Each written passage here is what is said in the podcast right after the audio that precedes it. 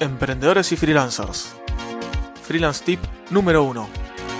Bienvenidos al podcast Emprendedores y Freelancers. Mi nombre es Aníbal Ardid, soy consultor y desarrollador web desde hace más de 18 años, especializado en startups y nuevos emprendimientos. Los Freelance Tips van a ser episodios más cortos donde les hablaré sobre una herramienta o servicio en particular cada semana. En el episodio de hoy les voy a hablar sobre la herramienta Feedly. La herramienta entonces, su nombre es Feedly, F-E-E-D-L-Y. ¿De qué se trata esta herramienta? Bueno, esta, en un resumen, esta herramienta es un lector de RSS, un lector de noticias.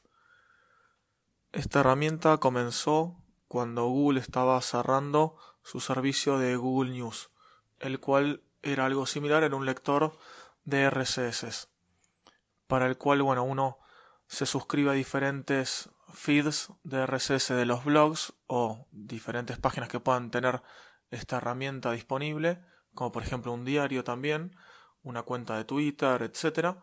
Y desde un único lugar, por separado o categorizado en diferentes categorías o tags, uno puede leer todas las noticias desde un mismo servicio. Por ejemplo, yo en un comienzo tenía diferentes blogs, páginas y diferentes lugares a los cuales accedía todos los días para enterarme de cuáles eran las noticias que había nuevas o no en cada sitio. Entonces yo entraba uno por uno todos los sitios y me fijaba si había alguna noticia nueva y la leía.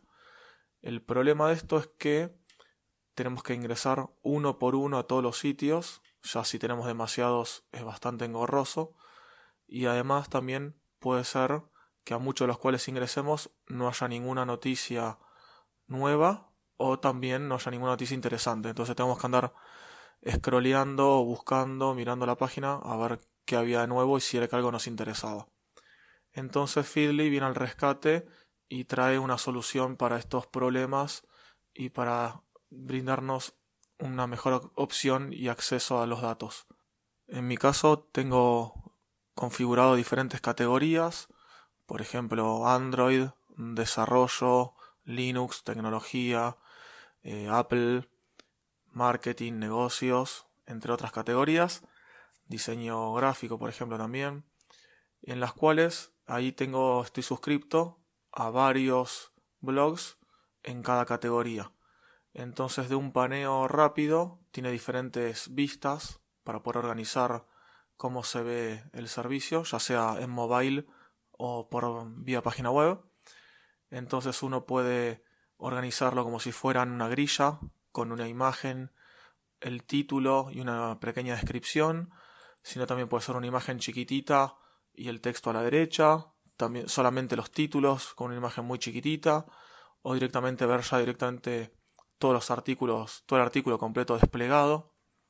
Entonces al ingresar, yo por ejemplo ingreso categoría por categoría y voy viendo de un paneo rápido cuáles son las noticias que hay. Si alguna me interesa, ingreso a verla ya sea desde esta herramienta o accediendo al, a la página real, porque por ejemplo hay muchas páginas que en el feed no ponen todo el contenido, o ponen el texto y no ponen las imágenes y los videos. Entonces, bueno, algunas algunas páginas accedo directamente para ver el contenido completo.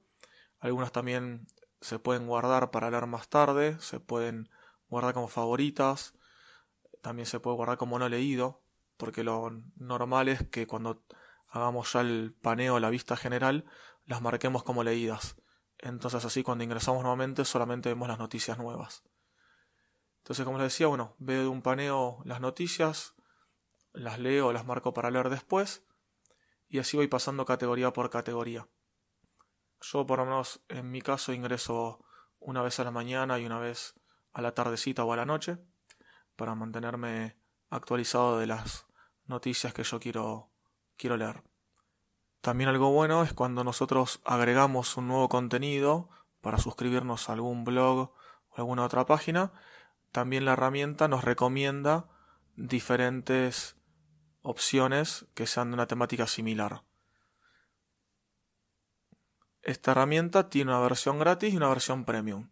La versión premium obviamente se desbloquean otras opciones como hacer búsquedas, clasificar de diferentes maneras, buscar más para atrás o ver el historial de noticias viejas, entre otras opciones, integraciones con otras herramientas. Eh, igualmente con la versión gratis se puede usar completo y sin ningún problema. Esta herramienta la verdad se la recomiendo a todos, el que no la conozca o no la use, o utilice alguna otra, le, recomiendo que le dé una oportunidad y la pruebe porque es impecable, es muy buena en cuanto a diseño, funcionalidad, usabilidad, la verdad que es espectacular. Y bueno, con eso damos por finalizado este episodio. Este fue el freelance tip de la semana. Espero que les haya gustado y quedo a la espera de sugerencias de ustedes sobre herramientas o servicios que hayan probado para poder probarla yo y compartirla con todos ustedes. Me pueden contactar desde mi página web ardid.com.ar, ardid.com.ar, donde además si se suscriben al newsletter van a poder recibir contenido relacionado especialmente seleccionado para todos los suscriptores, como ser noticias del mundo online, herramientas para freelancers y emprendedores, consejos, plugins, temas y todo lo que pueda servir para trabajar por internet.